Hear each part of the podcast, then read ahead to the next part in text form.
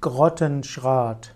Grottenschrat ist die Bezeichnung für einen Erdgeist, für einen Naturgeist, für ein Naturwesen.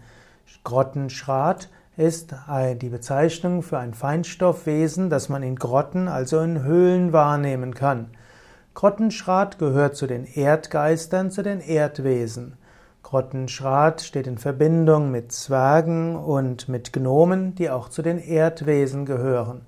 Wenn du in einer Höhle bist, dort kannst du dich tief verbinden mit der Kraft der Höhle. Und in Höhlen leben auch Feinstoffwesen, dazu gehören auch Grottennymphen, dazu gehören Gnome, Zwerge und eben auch der Grottenschrat. Grottenschrat ist insbesondere auch also eine Art Kobold. Grottenschrate sind kleiner. Grottenschrate mögen, lieben es auch, Menschen etwas zu erschrecken.